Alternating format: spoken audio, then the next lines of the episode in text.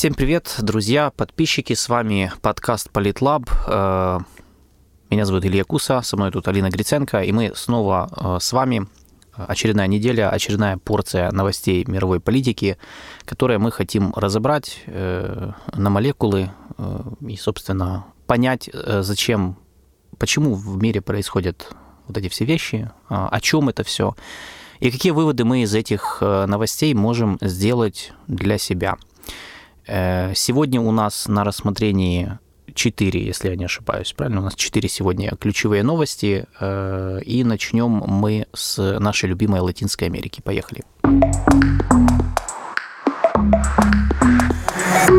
Президент Перу Дина Булуарте на этой неделе призвала э, к общенациональному диалогу. Для выхода из сложившегося в стране политического кризиса она провела пресс-конференцию, обратилась к обществу, ко всем кругам общества с призывом к диалогу, миру и единству. А, любопытно то, что когда она выступала с заявлением о призыве к урегулированию конфликта, а, внутри общественного, она отказалась изначально уходить в отставку и сказала, что этот вариант развития событий не обсуждается. Но уже через сутки она выступила с пресс-конференцией и заявила о своей готовности сложить полномочия президента, если выборы будут переназначены на декабрь этого года. Изначально, когда Балуарте взяла на себя обязанности президента предполагалось, что она будет э, останется на этой должности аж до 26 года.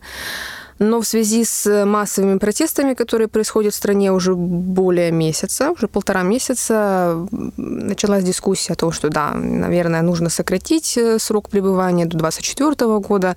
Но поскольку протестующие не утихают и требуют, э, во-первых, отставки э, нового президента, это уже какой шестой она президент, по-моему, за, за последние два года, как минимум, во-первых, ее отставки, во-вторых, желательно бы выборов, и в-третьих, желательно бы возвращения к власти некоторые да, сторонники уже бывшего президента Педро Кастильо требуют его возвращения к власти на должность президента. Я напомню о том, что 7 декабря а, Педро Кастильо, президент Перу, попытался распустить парламент для того, чтобы избежать вотума недоверия новому очередному недавно назначенному премьер-министру Бетси Чавес, но однако Конгресс э, посчитал эти действия противозаконными, попыткой узурпировать власть и выразил президенту импичмент, в связи с чем он был э, задержан. Ему, он обвинялся в мятеже, злоупотреблении властью и нарушением, э, нарушением общественного спокойствия. Но его сторонники с тех пор, э, вот уже весь январь, очень активно протестуют во многих регионах страны, в том числе и в перуанской столице, городе Лима. Президент Булуарта подключила и силовиков в том числе. Против протестующих были применены различные методы, различные методы воздействия, в том числе слезоточивый газ. На данный момент известно более чем 50 погибших. CNN, ссылаясь на официальные источники в Перу, э, объявляет о 56 погибших. Кабинет э, перуанский разваливается. За полтора месяца уже шесть министров уволились. Министр образования, министры, министр культуры, глава МВД, Министерство труда и так далее. И так далее. Это все связано с, как раз с жесткими протестами, с э, погибшими. Генеральный секретарь ООН Антонио Гутерриш также буквально на днях э, призвал к конструктивному диалогу между всеми сторон, сторонами конфликта, к урегулированию нынешнего кризиса в Перу. И также призвал местных жителей к сдержанности для того, чтобы в дальнейшем избежать эскалации насилия. Сама Болуарте тем временем э, очень довольно критикует протестующих, которые том числе и блокирует дороги всеми возможными методами. Она критикует протестующих, называя эти протесты не инструментом выражения общественного недовольства, а прямым актом вандализма, актом насилия и так далее и тому подобное. На данный момент ситуация в Перу крайне нестабильна, и э, говорить о том, как она будет в дальнейшем развиваться, в принципе, преждевременно, потому что есть огромное количество сценариев, как именно события в Перу будут в дальнейшем развиваться. Самые интересные события э, будут происходить во внутренней политике, э, потому что вообще складывается очень интересная ситуация. Если бы не насилие, если бы не гибель э, уже ну, более полусотни человек, наверное, ситуация была бы более-менее управляемая. И, в принципе, мы не, не, не нужно было бы говорить о такого масштаба кризисе, который сейчас поглощает, по сути, эту страну. Э, проблема э, следующая. Мы, мы еще в декабрьском э, подкасте, где мы впервые говорили, мы разбирали ситуацию в Перу, когда этот кризис только начался, после того, как Педро Кастильо отстранили от власти, мы еще тогда рассказывали о том, что Перу очень расколотое общество, расколотая страна на два полярных лагеря, правых и левых, условно, э, которые друг с другом не могут найти общий язык. То есть есть сторонники правых партий, которые э, там имеют свою адженду, свою программу, видение будущего развития страны, экономики, э, там решение вопросов социальной политики и неравенства, дисбалансов в развитии регионов и так далее. И есть сторонники левого лагеря, которые тоже имеют абсолютно, против, абсолютно противоположные, противоположный взгляд на то, как должны должна быть устроена система госуправления, как должно быть устроены отношения общества и власти и так далее. Э, в такой ситуации в любой стране, э, ну, скажем так, в такая ситуация, она присутствует в любой стране, конечно, в любой стране существуют сторонники разных политико-идеологических партий и течений, но особенностью Перу э, является то, что в стране очень слабая очень слабый э, центристский лагерь. То есть политического центра как такового там сейчас нет сильного, который мог бы противопоставить э, что-то противопоставить э, своим оппонентам. Из-за этого остаются только два полярных лагеря, которые растаскивают избирателей по, по сути, разным сторонам баррикад, из-за чего вспыхивают разного рода социальные конфликты. Так вот, проблема Перу во внутренней политике, политическая ситуация в Перу складывается таким образом, что с одной стороны, э, протесты, э, протесты ударной силой которых выступают сторонники бывшего президента Кастильо, как бы показывают, что популярность бывшего президента, она остается высокой, несмотря на то, что некоторые его действия э, в преддверии его отстранения от власти, они действительно были э, противозаконными. Его попытка там распустить парламент, она вызывала сомнения э, с точки зрения Конституции. Тем не менее, действительно, его поддерживает огромное количество людей, и чем больше растет количество жертв, тем больше ну, эта поддержка будет расти, и, соответственно, радикализироваться будут люди. С другой стороны, гибель людей в это же время э, ослабляет позиции самой партии Кастильо, потому что нужно помнить, что его отстранили от власти, но власть не поменялась. Э, новым президентом, э, которым стала Дина Булуарте, является член его партии. То есть она его соратница, которая просто ну, стала временно ВО президента до проведения следующих выборов. Но она не является представительницей оппозиции. То есть, это, то есть по большому счету мы имеем ситуацию, в которой сторонники бывшего левого популярного президента протестуют против левой Э, президента Булуарте, которая выводит на улицы армию для подавления фактически своего электората, ну, части своего электората. Из-за этого э, падает популярность самой Булуарте, вместе с ней и популярность самой партии. То есть они сами себя, по, по большому счету, закапывают, тем самым рискуя проиграть на любых ближайших выборах э, по мере того, как будет обостряться ситуация в Перу и расти количество жертв. С другой стороны, у нас есть э, правые партии, которые э, возглавляются сейчас э, Кейко Фухимори, которая является, в общем-то, кандидатом в президенты, многократной кандидаткой в президенты. И ее проблема состоит в том, что вот тут тоже двойственная ситуация. С одной стороны, на фоне протестов они себя, они в оппозиции себя чувствуют очень хорошо, потому что, ну, получается, люди гибнут, но в этом виноваты не они. Э, при власти левые, поэтому можно все сбрасывать на них. Бывший президент, которого они ненавидели, э, сидит в СИЗО, э, и статьи в обвинения в мятеже с него не сняты, и вообще как бы его бросили его собственные соратники, так что как бы он им, он им не угроза. Соответственно, все вроде бы хорошо с политической точки зрения. С другой стороны, Кейко Фухимори, которая возглавляет условный правый политический блок, э, тоже является не менее токсичной фигурой, чем, э, в общем-то, та же даже сейчас Дина Булуарте, потому что она уже давно в политике, она очень системный политик, она является дочерью Альберто Фухимори, бывшего диктатора Перу, который сидит в тюрьме, отбывает срок в тюрьме, собственно, за свои преступления – и этот шлейф тянется за ней с самого ее начала политической карьеры. Э, кроме того, их правую оппозицию тоже не все, не, скажем так, мягко говоря, не все, не, не все любят, да, особенно э, учитывая, что Перу все-таки 50 на 50 расколото. Поэтому э, правые оказались в очень интересной ситуации, когда, с одной стороны, у них, у них появляется реальный шанс победить на ближайших выборах досрочных, если они будут объявлены, выборах президента и парламента. Э, с другой стороны, есть проблема легитимности их главного кандидата.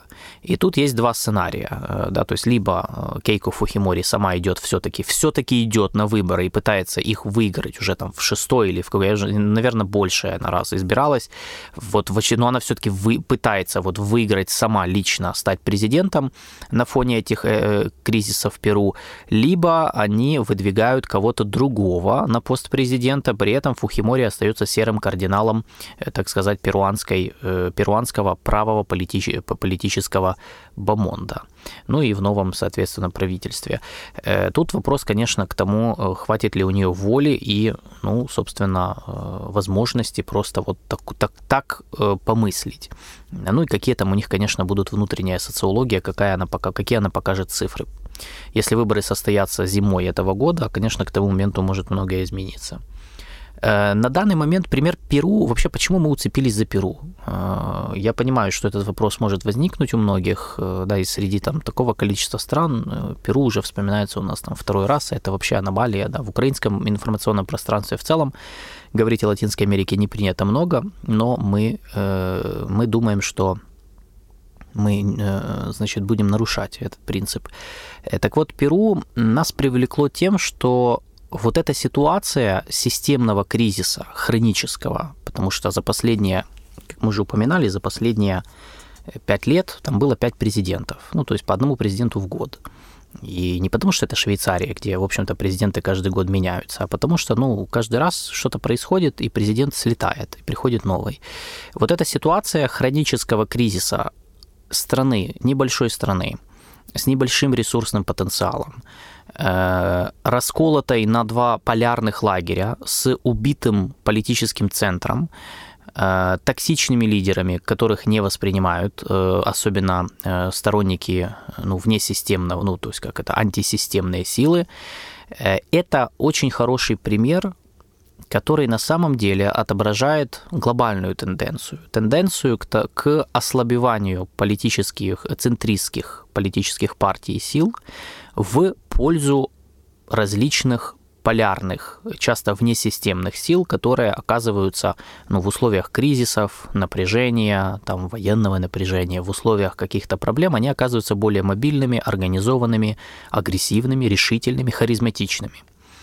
И э, вот Перу это один из таких, это одна из э, очень ну, э, э запущенных форм вот этого хронического кризиса, когда э, есть два полярных лагеря, э, которые не воспринимают друг друга, э, которые и которым никто не может составить конкуренцию. То есть третьей силы какой-то вот серьезной, на которую могли бы опереться и сторонники одних, и сторонники других, ее пока что нет. В, это, в этой истории э, сценарии развития ситуации в Перу, они на самом деле ну, достаточно ну, классические в такой ситуации, они могут проецироваться на любую страну. Э, выход из такого кризиса, он может выглядеть либо первый вариант.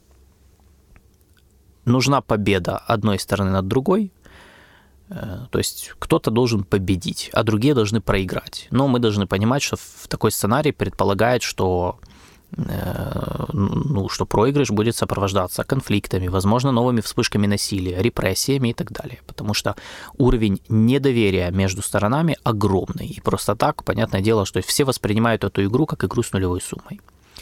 Второй вариант. Э, если обе стороны вдруг смогут договориться о новых правилах игры, о новой политической системе, о новом общественном договоре. Но, конечно, это потребует, во-первых, титанических усилий э, в плане диалога между собой, которых сейчас не наблюдается, огромного интеллектуального ресурса и э, воли политической, чего сейчас тоже особо не наблюдается, наличие харизматичных авторитетных лидеров, которые будут свой личный политический капитал в это вбрасывать, но сейчас тоже как бы сложно с этим всем. И, конечно же, э, широкого общественного диалога, ну, именно на уровне самого гражданского общества, то есть активных его, то есть какая-то поддержка, какая-то внутренняя легитимность должна быть. Этот сценарий, он может показаться идеалистическим таким, э, потому, и, возможно, это правда, потому что он редко реализовывался во многих странах. Э, ну, так получалось, что политики, им сложно между собой договариваться, особенно вот, но в Перу ситуация осложняется просто тем, что там, договар... там вынуждены договариваться э, стороны, которые очень сильно отличаются в своих взглядах.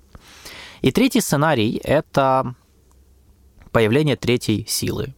Как это часто бывает, если две системные силы теряют легитимность, их уже не воспринимают всерьез, ну или воспринимают, но из, от безысходности, потому что других нет. Э, один из вариантов – это самоорганизация активной части общества, гражданского общества, э, для создания третьей альтернативы, политической альтернативы, которая сможет перетянуть на себя голоса обоих сил. Вот один из этих трех сценариев э, ну, мы считаем базовым для Перу и не только для Перу, и для любой страны, которая может оказаться или оказалась в таком хроническом кризисе легитимности, э, как вот в Перу. И э, это глобальная тенденция, то есть на самом деле здесь мы такие же процессы, просто в разных масштабах и формах можем наблюдать и в Израиле, например, где э, уже было 4 парламентских выборов досрочных за последние 4 года. И мы можем наблюдать такое же в многих европейских странах, где все сложнее формируются коалиции после выборов из-за того, что проходят в парламент партии, и все больше повестки партии, они ужесточаются и радикализуются. И мы то же самое могли недавно, кстати, наблюдать в той же Малайзии в прошлом году, если я не ошибаюсь, когда были выборы и была попытка, очень долго формировали правительство. Э, ну, то есть, в принципе, вы можете увидеть эту тенденцию практически во многих странах, просто в разных масштабах и в разных... Но, но эта тенденция на то, что таких кризисов станет больше, она реально очевидна, и ее как бы отмечают последние, ну, лет пять точно. Еще даже на Мюнхенской конференции по безопасности, я помню, пять лет назад об этом говорили.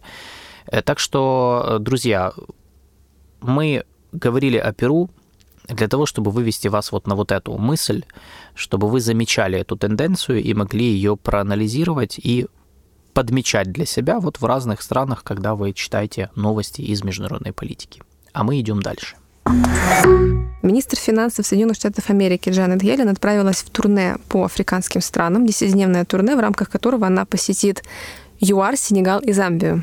В каком-то смысле турне э, Елен является продолжением той тенденции внешней политики Штатов, которую они начали еще в прошлом году. Нужно напомнить, что в прошлом летом, в августе месяце, госсекретарь США Энтони Блинкен также организовал африканское турне.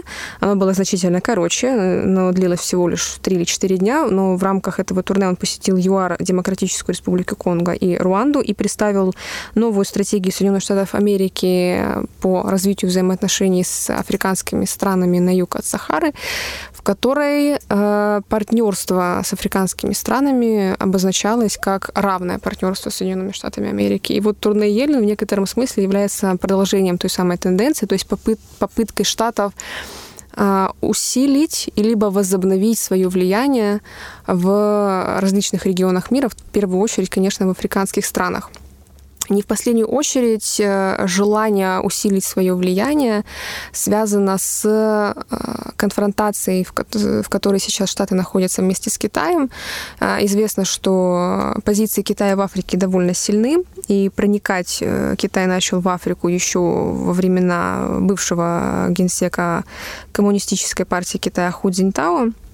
Причем интересно, что Си Цзиньпин инициировав э, грант-проект «Один пояс, один путь», э, начал куда более интенсивно развивать взаимоотношения с африканскими странами. Проникновение Китая в Африку значительно усилилось, причем в разные страны. Э, на данный момент 37 из 54 стран Африки связаны договоренностями с Китаем в рамках этой инициативы, в рамках инициативы «Один пояс, один путь».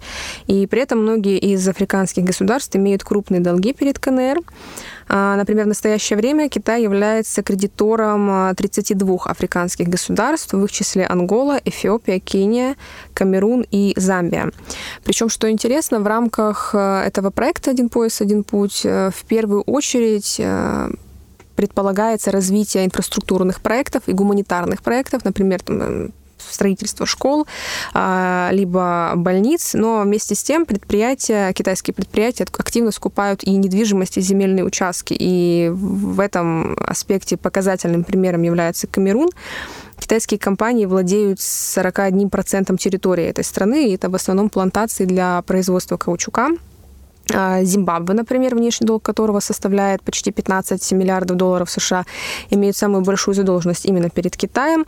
И, конечно, в список кредиторов, э, в список должников Китая входит в том числе и Замбия, которую посетила Джанет Йеллен в рамках своего турне. И в Замбии состоялись, собственно, вот эти э, переговоры между американцами и китайцами по поводу э, что можно, что кажется как реструктуризации внешнего долга этой африканской страны перед двумя странами, перед США и Китаем. Почему это, опять же, важно? Почему теперь мы э, после Перу вдруг оказались в еще менее известной Замбии, э, менее известной в Украине, конечно? Китайско-американские переговоры о замбийском долге – это интересный кейс с точки зрения понимания будущего функционирования модели G2, то есть вот этой большой двойки, как описывают, а новый биполярный порядок, то есть Китай, США, гегемоны, которые между собой будут решать глобальные ну, мировые дела. И это один из редких случаев, на самом деле, э, редких примеров, когда Китай и США пытаются где-то взаимодействовать. То есть, ну, потому что происходит сталкивание, э, столкновение их интересов, а в Замбии столкновение их интересов, поскольку Китай давно туда проник своим капиталом, США пытаются тоже туда проникнуть своим капиталом, но понятное дело, что они как-то должны взаимодействовать. И это вот один такой случай, которых э, очень мало насчитывается, особенно за последнее время, когда обе страны вот э, вступают в диалог по поводу, в общем-то, вот одной из таких территорий, где они могут решать свои задачи. И это очень интересно вот понимать э, и следить за этим, потому что от того, чем закончится вся эта история с Замбией, э, которая, казалось бы, там не является э, в нашем понимании э, какой-то важной геостратегической точкой на мировой арене, но тем не менее от того, вот чем это все закончится, будет зависеть понимание, как будет работать все-таки вот эта вот потенциальная система Китай-США будут ли они действительно управлять какими-то процессами, будут ли они способны находить общий язык по конфликтным темам, например, вот, вот как сейчас в Замбии, да, то есть могут ли они договориться по конкретному вопросу. Или, или они не смогут договориться, и тогда там возникнет между ними конфликт. Как они его будут решать, как он будет развиваться. Вот с этой точки зрения визит Елен э, в Африку важен, и их переговоры с китайскими коллегами. Э, поэтому, э, потому что мы должны понимать, что похожая ситуация, где э, страны подсаживаются, так сказать, на китайские дешевые кредиты, а американцы пытаются потом контрбалансировать вот это финансовое влияние Пекина, такая ситуация сейчас в десятках стран, не только в Африке. То есть Замбия, например, это там одна страна, не самая большая в Африке, допустим, не самая важная, но мы должны помнить, что подобная ситуация, например, в Пакистане ядерное государство, одно из крупнейших в Южной Азии, которое имеет геостратегическое значение для интересов и Китая, и Соединенных Штатов. Такая же ситуация недавно была на Шри-Ланке, которая маленькая страна, но имеет важное географическое значение вот для э, своих глобальных проектов и Китая, и Индии, ну и сейчас как бы штатов, которые пытаются тоже расширить свое влияние в э, Азиатско-Тихоокеанском регионе. Очень похожая ситуация в некоторых странах Балкан. Э, я помню, в прошлом году была был типа скандал, назовем это так, ну как скандал, публикация в ряде западных СМИ про Черногорию, которая тоже набралась кредитов, были угу. какие-то проблемы. Угу. Э, ну, короче, то есть вот такая же история, то есть э, все это не понятное дело, что кредиты и вообще история вот финансового проникновения, вот этого битвы капиталов э, и инвестиций, это э, один аспект э, того, как страны проводят свою внешнюю политику. То есть, понятное дело, что Китай здесь является одним из самых агрессивных, но он не единственный, кто, собственно, mm-hmm. использует финансовые инструменты, mm-hmm. геоэкономические, то, что называют инструменты воздействия на страну, на, на государство. Но это один из аспектов вот этого вот конкуренции слэш сотрудничества между Китаем и Штатами. Угу. И Замбия, история Замбии интересна как раз э, тем, вот, чтобы в том числе проверить вот эту версию, вот эти версии, которые начали э, везде появляться после 20-го съезда Компартии угу. Китая, на котором выступил Си Цзиньпин, и все же тогда ну, гадали, что, что же, будет ли война, не будет войны, будут они говорить со Штатами или не будут говорить со Штатами. Э, и вот на примере Замбии мы сможем посмотреть, ну, во-первых, мы можем уже посмотреть, что как бы диалог продолжается, никто от него не отказывался, что было очевидно, но, видимо, ну, как бы сейчас можно уже сказать, что мы были правы Наверняка. в каком-то смысле. Да. да, да, да, это именно так. И второе, э, мы сможем посмотреть, насколько действительно они будут вообще способны этот диалог поддерживать и э, балансировать между сотрудничеством и агрессивным соперничеством. Так что есть надежда на то, что если переговоры по Замбии будут успешными, то они смогут договориться и по другим вопросам. Да, то значит они смогут эту модель спроецировать там на какие-то более серьезные, типа Пакистана, да, например, угу. где у них, где действительно а, ну, ситуация очень и очень э, серьезная, как с точки зрения пакистанской экономики, так и с точки зрения э, регионального напряжения. Так что... Э, Будем следить. Да, следите за Замбией, как это ни странно вам звучит. Ну, ребята, у нас... Загуглите, где она. Загуглите, где она сначала, да, потом, э, а потом следите.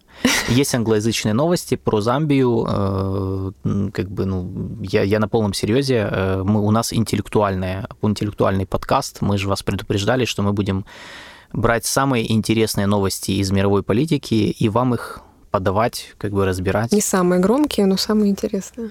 А, не самые громкие, но ключевые на наш взгляд. И, ну, понятное дело, что для, то есть ключевые для развития международных отношений. А история Замбии, она имеет прямое отношение к развитию будущей мировой системы и системы международных отношений. Вот такая вот интересная парадоксальная история. Идем дальше. Еще одна важная новость этой недели. Возвращаемся в Латинскую Америку. Бразилия и Аргентина объявили о своем намерении создать единую общую валюту.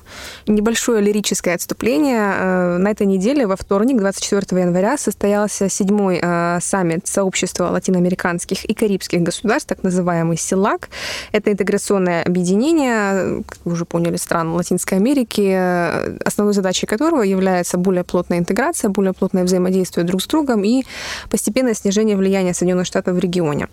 Саммит прошел в столице Аргентины Буэнос-Айресе, поскольку Аргентина в этом году председательствует в СИЛАК, и значимость этого саммита состоит в триумфальном возвращении Бразилии в это объединение, поскольку за период президентства Болсонару а, Бразилия не участвовала а, в работе объединения. Болсонару счел неактуальным э, для Бразилии э, эту группу. Однако новый президент Луис Инасио Лула да Силва объявил о том, что Бразилия отныне возвращается в СИЛАК, и, собственно, президент Аргентины Альберто Фернандес это, это приветствовал. И именно в Буэнос-Айресе по итогам переговоров э, два президента Бразилии и Аргентины подписали меморандум о взаимопонимании по вопросу создания совместной валюты. Надо отметить, что это документ просто о намерениях, да, то есть это не какое-то там обязательство, как там многими было воспринято, что вот, типа, они уже подписали, и все, завтра будет новая валюта. Это только документ, подтверждающий планы, да, о том, что вот две страны решили э, создать э, валюту для для использования, то есть как бы они обсуждали перспективы использования и создания новой валюты. При этом, что важно отметить, что новая валюта не будет заменять а, бразильский реал и песо, но будет использоваться для двусторонних торговых а, операций. И предполагается, что новая валюта, которую Бразилия предлагает назвать СУР, что в переводе означает юг, а, будет в дальнейшем стимулировать региональную торговлю и все так же будет снижать зависимость от доллара США.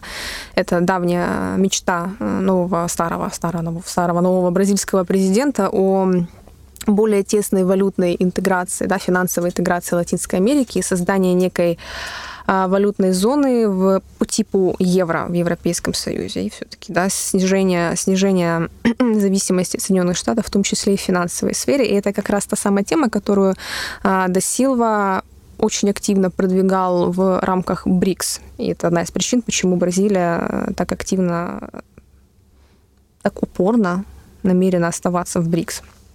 По оценкам Financial Times, валютный союз Аргентины и Бразилии, да, поскольку это две крупнейшие экономики Латинской Америки, этот союз будет охватывать, составлять примерно 5% мирового ВВП.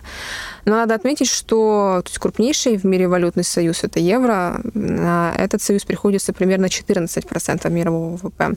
Привлекательность этой новой единой валюты наиболее очевидна для Аргентины, у которой финансовое положение довольно нестабильно, поскольку годовая инфляция в Аргентине приближается к 100%.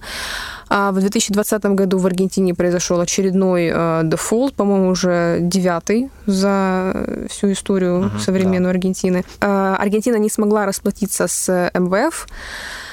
Она должна более 40 миллиардов долларов э, после того, как МВФ выплатил финансовую помощь Аргентине в 2018 году. Но надо сказать, что дефолты у Аргентины были в том числе чисто технические, да, то есть когда обслуживание долгов просто прекращалось на некоторое время, и кредиторы, хотя грозили да, процедурой банкротства, но Аргентина использует дефолт как да, то есть инструмент давления на кредиторов с целью, во-первых, реструктуризации э, выплат в том числе. И очень часто объясняют дефолты чисто такими техническими накладками. То есть для Аргентины привлекательность новой валюты вполне очевидна. В чем же в чем суть для Бразилии, да, зачем Бразилии э, нужна эта инициатива? А, во-первых, э, очевидно желание Бразилии сохранить и увеличить свои позиции на аргентинском рынке, потому что то есть Буэнос-Айрес пока стремится обеспечить себя средствами для финансирования импортных операций, потому что Аргентина сейчас, по сути, ограничена да, от закупки иностранной валюты. Из-за череды кризисов экспорт Бразилии в Аргентину серьезно упал почти в два раза с 40, сократился с 40% до 20%, а появившийся вакуум очень быстро успели заполнить как вы думаете, кто? Конечно, китайцы. Поэтому Бразилия желает вернуть былые позиции ну, для Аргентины как бы это, это проблематично из-за долговой нагрузки, огромной долговой нагрузки перед МВФ, потому что это создает трудности для оплаты импорта, даже, даже из той же самой Бразилии.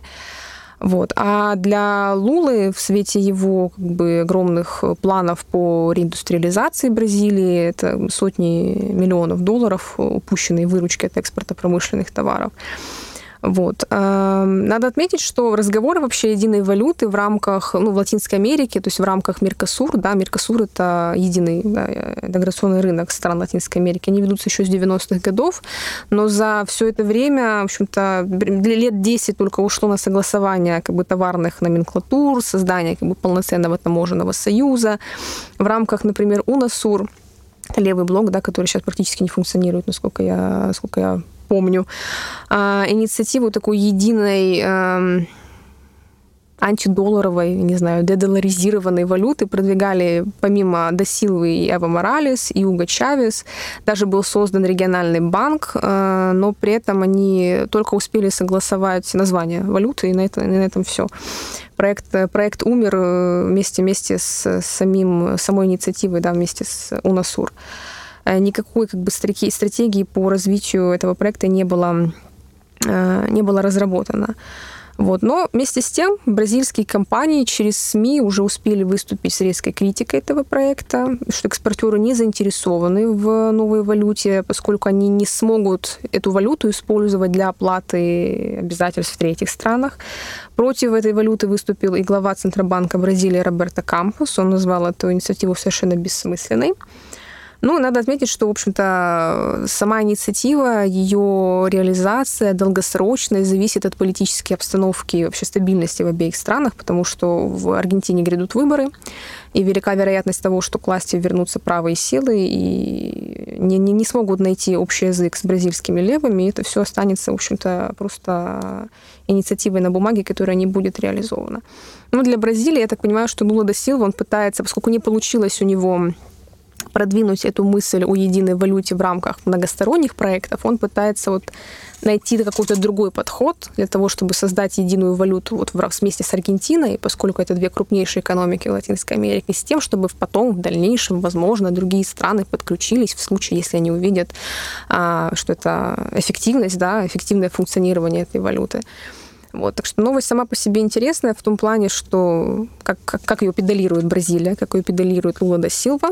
Ну, и я бы еще добавил, что тут есть э, э, два еще момента э, глобальных. Да, вот мы очень любим уходить на глобальный этот, я понимаю, но мы же должны э, объяснять тоже, что...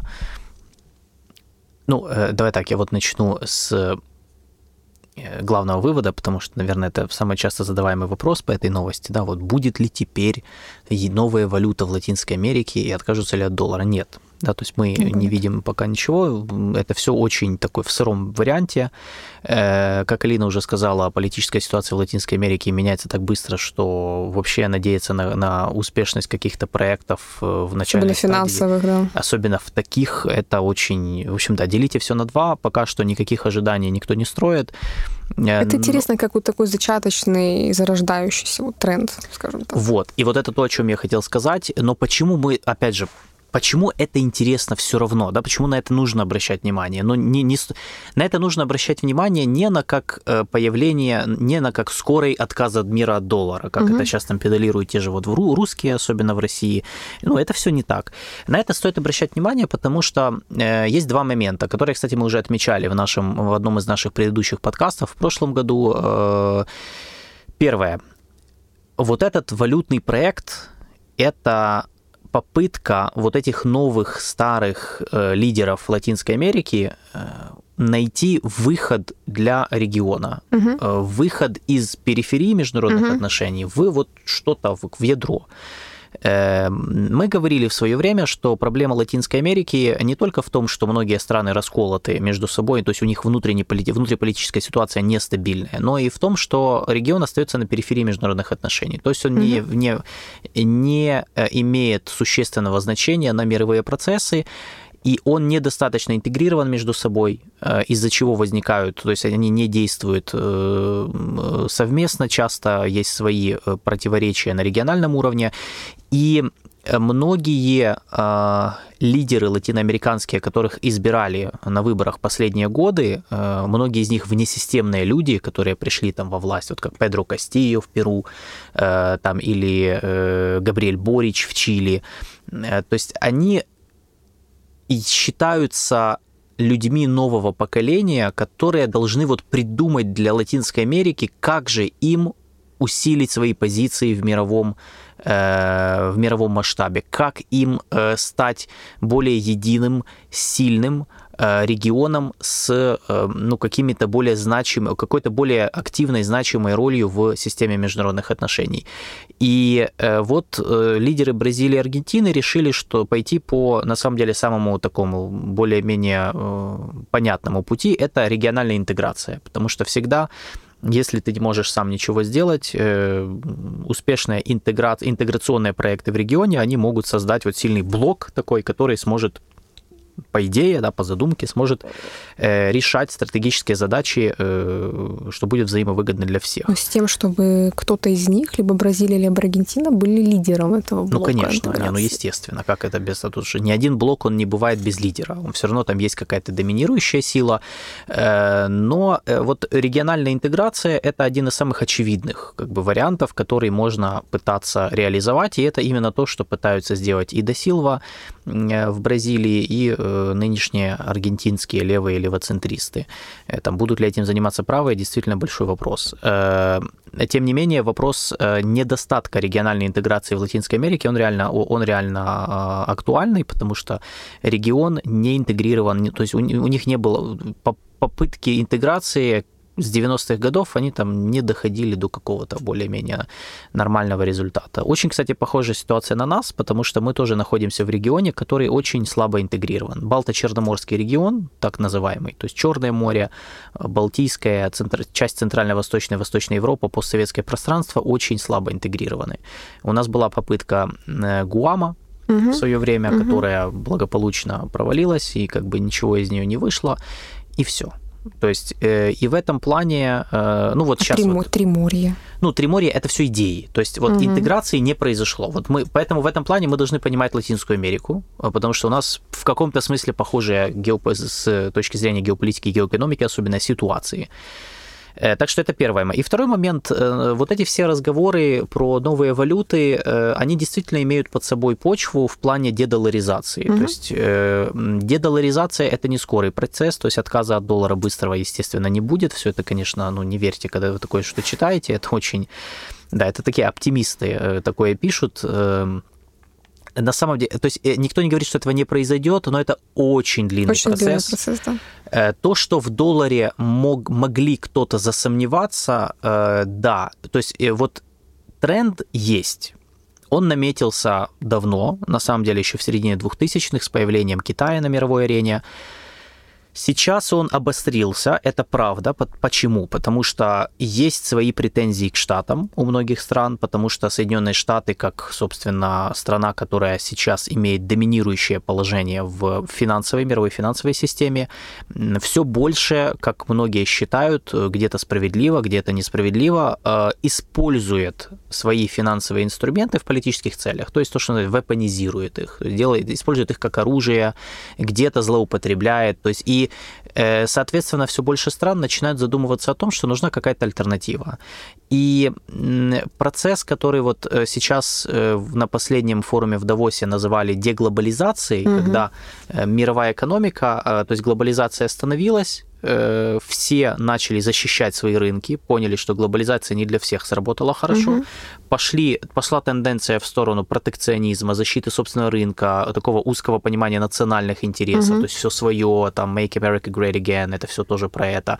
И мы все закрываемся, мы будем делать свои кластеры. То есть все это приводит к тому, что мировая экономика начинает постепенно обособляться на такие отдельные кластеры угу. или блоки. Угу. Отсюда появляется Китай со, с БРИКСом и ШОСом, и, и которые говорят, что мы будем делать свою финансовую какую-то систему, свои там аналоги Свифта, там свой угу. аналог мирового МВФ, мирового банка, где-то они уже сделали, где-то они только делают. Э, там появляется Россия, которая тоже говорит, все это там, значит, неоколониальная система, будем вообще что-то свое делать, э, но у них как бы совсем не получается пока что. Э, там есть разговоры об формировании вот таких вот полублоков или блоков на Ближнем Востоке, в Африке на, на базе Африканского Союза, который, кстати, не, не, э, достаточно успешный в своей интеграции, несмотря на... И там же в Африке была создана в прошлом году, они же создали э, крупнейшую в мире э, зону свободной торговли. Угу. В Африке и в Азии в позапрошлом году угу. она заработала, э, но без Индии. Индия же так и не вошла, если я, не, если я правильно помню. Угу. И вот сейчас дошло дело до Латинской Америки, то есть, ну, лучше поздно, чем никогда, то есть лучше задумываться о том, что э, действительно нужно создавать какие-то рычаги влияния, которые позволят тебе просто расш...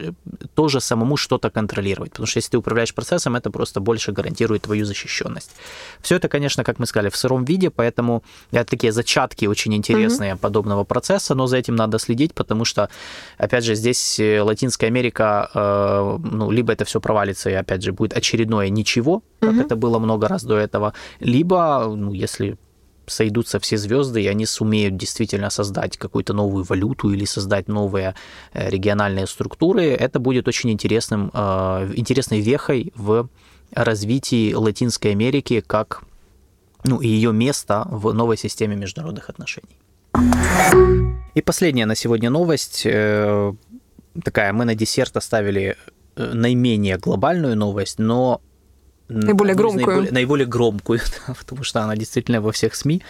И просто ну, меня, меня многие спрашивали, э, просили объяснить. И, честно говоря, я сначала не мог для себя объяснить, что происходит. Но покопался, решил, что, ну, вот решили, что да, надо включить все-таки эту новость, потому что политически она очень громкая, она очень важная для Соединенных Штатов. То есть мы переносимся в Вашингтон, История со скандалами, которых уже несколько, э, по поводу выноса секретных документов из госучреждений, которые нашли в домах у Трампа и Байдена. Значит, это э, очень э, странная, с одной стороны, история, с другой стороны, политически оно, она сейчас э, разгоняется, разгоняется очень сильно и уже стала, по сути, компонентом избирательной кампании обоих обоих э, лагерей, демократов и республиканцев. Значит, что произошло? Первое. Э, началось все в прошлом году, когда э, у Дональда Трампа в его резиденции в Мар-Лаго во Флориде нашли кучу, ну, я 50, 50 коробок э, с разными документами, как открытыми, так и конфиденциальными. Э, даже документы с пометкой «особо секретно», а документы с пометкой «особо секретно», ну, это обычно документы очень, очень чувствительные э, и из каких-то спецслужб и, и так далее. Ну, то есть это абсолютно внутренняя корреспонденция. Эти все документы нашли у него в резиденции, плюс это, ну, часть из них в его резиденции, часть в отдельно в запертом гараже, вот в какой-то еще одной локации, которая тоже принадлежит Трампу. Э, всего, э, как пишут в американских СМИ, нашли более 11 тысяч документов, из которых особо секретных 300, ну или около того, я так думаю, это приблизительные цифры. Значит, э, как это все произошло?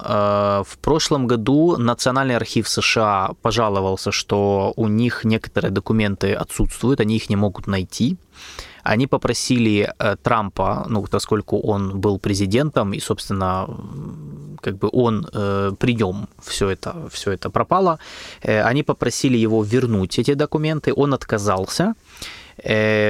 Судья выдал ордер на обыск его резиденции, куда приехали э, агенты ФБР и, собственно, провели обыск, в результате которого изъяли всю эту пачку э, очень чувствительной информации.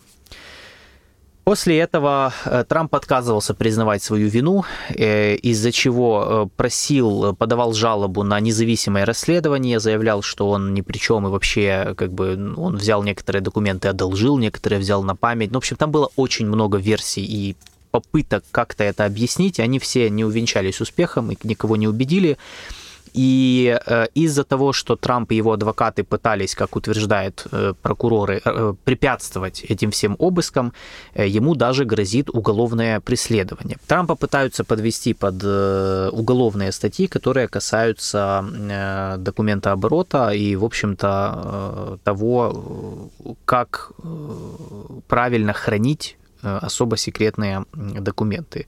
Э, то есть там есть целый свод правил, как это делать. Некоторые из них являются административным нарушением, там, халатностью, и... Э, а некоторые э, могут считаться там, преступной халатностью или какими-то даже умышленными действиями. В общем, не суть. Интересно то, что После этого, то есть по мере того, как... Э, понятное дело, что этим скандалом воспользовались демократы, развернувшие информационную кампанию против Трампа, э, обвиняя его в том, что он, э, значит, мол, забрал эти документы себе, чуть ли не пытался и вообще там, чуть ли не пытался там ими как-то воспользоваться неправильно, что вообще он, естественно, подставил страну тем, что, тем, что увез из Белого дома такое количество особенно чувствительной информации. Был даже в одном из американских изданий писали о том, что один документ, например, вообще касался, это была какая-то аналитическая доклад или какая-то информация из, от разведки, ну там непонятно, о ядерных возможностях одной из стран мира, то есть что-то вот такое. Но через месяц э, происходит поворот в этой всей истории. Секретные документы теперь нашли у президента Байдена. Э, конечно, меньше, чем у Трампа, то есть не, не, не, не тысячи, а, ну, как, опять же, пишут его адвокаты, там не, с десяток документов были найдены, э, во-первых, у него дома в штате Делавер, а во-вторых, э, в аналитическом центре, в котором он в Вашингтоне, Penn Biden Center в Вашингтоне, в котором он когда-то работал. В закрытом офисе, в закрытом как бы кабинете нашли вот эти тоже документы. Э, естественно, э, то есть в чем вообще суть? Обе это два разных дела. Э, то есть дело о документах, как бы найденных у Трампа, дело о документах, найденных у Байдена, это два разных, и они разведены. По обоим делам были назначены отдельные спецпрокуроры, которые должны их вести. Дела отличаются между собой, то есть я сразу скажу, что не надо их сравнивать, и если вы видите, что кто-то их сравнивает, ну, не ведитесь, это все, ну, абсолютно люди либо не знают, либо это манипуляция, потому что реально они очень сильно отличаются между собой. Э, как по статьям, которые, которые выдвигают, то есть по обвинениям. Э, в случае Байдена это больше административное, в случае Трампа пытаются, э, пытаются там больше уголовки по той просто причине, что Трамп отказывался сотрудничать со следствиями, всячески ему мешал. Байден, наоборот, предоставил, ну, то есть по, по большому счету, благодаря адвокатам Байдена, эм, ну, эти все документы были изъяты, возвращены в Национальный архив. То есть демократы, демократы, по крайней мере, показывали максимальное сотрудничество со следствием. Но, и, ну, и понятное дело, что масштабы совершенно разные. То есть и количество документов, и те, какие документы там были найдены. Но э, что интересно, то есть реально эти дела, они ни к чему э, не приведут с точки зрения там, уголовного преследования Байдена и Трампа, вряд ли они чем-то закончатся. В чем же их значение? Но у них есть значение политическое. Политически оба дела стали ну, одной из самых громких э, в Соединенных Штатов на данный момент. Оба дела сходу политизировались по понятным причинам. Демократы воспользовались скандалом, э, чтобы э, обвинить Трампа в халат, в преступной халатности и в том, что, ну, в очередной раз рассказать там, какой он был неадекватный на посту, ну, и, и это использовать в своей, в своей политической кампании предвыборной с прицелом на 24 год. Республиканцы, когда произошла история с Байденом, э, начали, э, тоже воспользовались этим для того, чтобы сказать, что вот смотрите, получается, нас обвиняют... Э, Байден делал то же самое, что Трамп, но при этом к ним разные отношения. И действительно, можно сказать, что политически скандал с нахождением документов у Байдена осложнил их дело против Трампа, потому что чтобы и, и дело, то есть неважно, какие там техническая разница, э, Министерство юстиции, которое ведет расследование, оно оказалось в затруднительном политическом положении, потому что э, с одной стороны формально-технически дела очень отличаются, понятное дело, что тут можно выне, по ним по ним по ним вы, вы, можно вынести и нужно вынести разные э, разные э, решения. Э, с другой стороны, Э, все понимают, что если сейчас Министерство юстиции вынесет там одно решение по Трампу, а по Байдену там ничего, да, не будет, то сразу же обвинят в предвзятости, в тем, что это все политическое преследование и так далее. То есть политически вся эта история, она теперь э, стала частью э, предвыборной кампании на 2024 год. Э, надо сказать, что уже это повлияло на рейтинги президента Байдена. Они, если в конце прошлого года у него рейтинги подросли существенно, то сейчас они снова опустились до ну, по состоянию на 20 января, они опустились до 40%. Опять это один из худших результатов э, за, с момента его инаугурации. При этом, если смотреть на общественное мнение, 77% эм, э, людей, американцев считают, что президент, что бывший президент Трамп неправильно что-то, то есть когда их спрашивали, вот, а вы понимаете, что они что-то то сделали или они что-то неправильно в этой истории, 77% американцев считают, что Трамп поступил неправильно и в чем-то виноват, ну вот в этой, в этой всей истории с документами, и 64% считают, что Байден виноват. То есть мы видим, mm-hmm. что и так, и так большинство американцев считают, что вот в чем-то они оба виноваты, то есть они mm-hmm. что-то сделали плохое. Не все разбираются в mm-hmm. этих нюансах, но тем не менее. Э, когда речь доходит до сравнения обоих дел, здесь интереснее результаты. Здесь э, э, 43% считают, что Трампа дело серьезнее, что является правдой э, по своей тяжести, по масштабам. 20% э, считают, что Байдена дело серьезнее, э, но при этом 30%, то есть треть американцев по соцопросам считают, что оба виноваты. Э, что это нам показывает? Нам это показывает, что, э, во-первых, попытка демократов сыграть против республиканцев и э, повалить Трампа вот этим делом с документами, на угу. которые они рассчитывали. Они рассчитывали, что это дело приведет к каким-то уголовным преследованиям, из-за чего Трамп не сможет участвовать в праймерис. Теперь, после того, как то же самое произошло с mm-hmm. Байденом, а, получается, им становится очень сложно. Теперь, скорее всего, они даже смогут, это, будут вынуждены отказаться э, от э, слишком уж э, такой серьезной масштабной кампании против Трампа, потому что, ну, чтобы не навредить самим себе.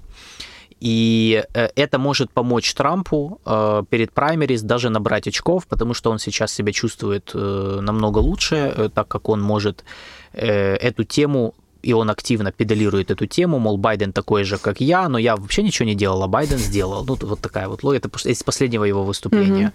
Mm-hmm. И, э, и по большому счету политически э, история с вот этими секретными документами, уже не важно, чем она закончится, кто виноват, кто не виноват, кто сколько документов забрал, почему они забрали эти документы. Я не могу ответить на эти вопросы, э, но это уже не важно.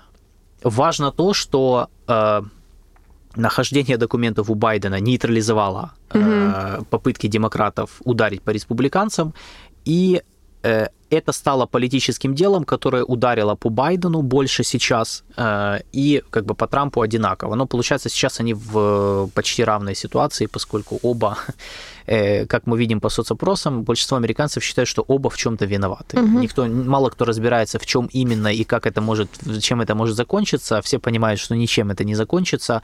Хуже всего Сейчас генпрокурору Мерику Гарланду, который, которого назначили при двухпартийной поддержке Конгресса, я напомню, в позапрошлом году, как человека, который вот будет э, проводить независимое расследование и так далее.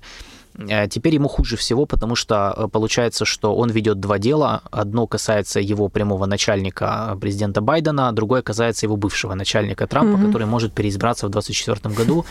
И вот он должен понять, что же с этим делать, да еще и в такой токсичной политической атмосфере, когда э, ты не можешь просто вынести решение, ну, основываясь просто на букве закона, mm-hmm. потому что э, каждое из этих решений будет нести политические последствия. А прокуратура в Штатах, Минюст, они очень чувствительны к политической атмосфере. Это уже не раз показывались еще с момента расследований по Трампу за вот эти вот сговор с русскими там, и так далее с 16-17 годов. Поэтому э, ситуация в Штатах очень интересная. Э, чем ближе к праймерис, тем больше, э, значит, чем больше разгорается война компроматов и взаимные вот эти вот удары информационные политические между демократами и республиканцами. Неудивительно, учитывая, что и Трамп, и Байден, ну, и Трамп точно, Байден ну, я вот не помню, по-моему, он уже заявил о том, что он идет, он баллотируется в президенты, ну, точнее, будет как бы участвовать в праймерис, понятное дело, и я думаю, что это с этим все это связано. То есть как только это произошло, сразу же пошел удар по Байдену в виде вот этих секретных документов, которые вдруг, на, вдруг тоже нашли в его, в его офисах э, и в его доме.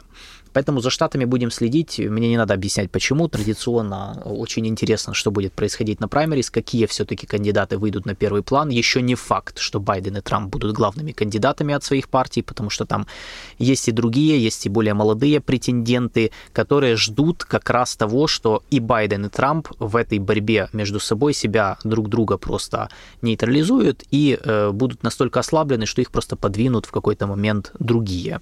А амбициозных молодых людей в обоих партиях э, хватает. Э, но э, уже будет понятно на праймерис. В любом случае, предвыборная гонка в Штатах началась. С каждым годом она все, это предвыборный период все больше, значит, становится все больше. То есть до выборов сколько еще там, ну, два года, но все равно она уже началась, по сути.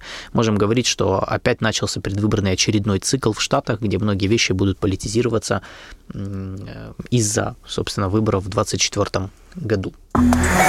На этом все. Всем спасибо, что были с нами. Э, мы обязательно встретимся с вами через неделю с новыми новостями мировой политики. А вы, пожалуйста, оставайтесь э, с нами, ждите нас.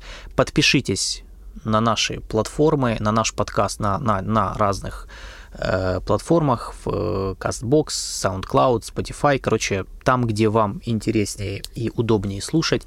Обязательно подпишитесь, поставьте лайк, оставьте комментарии, оставляйте нам фидбэки. Это не только повышает интерес к нашему подкасту, но и нам дает пищу для размышлений по поводу того, как нам улучшать подкаст. Э, я видел кучу комментариев по поводу видеоформата. Вы выкладывайте на YouTube, пожалуйста. Мы вас слышим, мы почуем у кожного, и мы скоро этим вопросом займемся. То есть видеоформат, он будет, мы не скажем когда, потому что мы действительно очень зависимы от, э, от вашей поддержки, от ресурсов, которые у нас имеются. Поэтому, если вы хотите ускорить этот процесс, подписка, лайк, реклама в соцсетях и оставайтесь с нами до новых встреч. Всем спасибо. Всем пока. thank you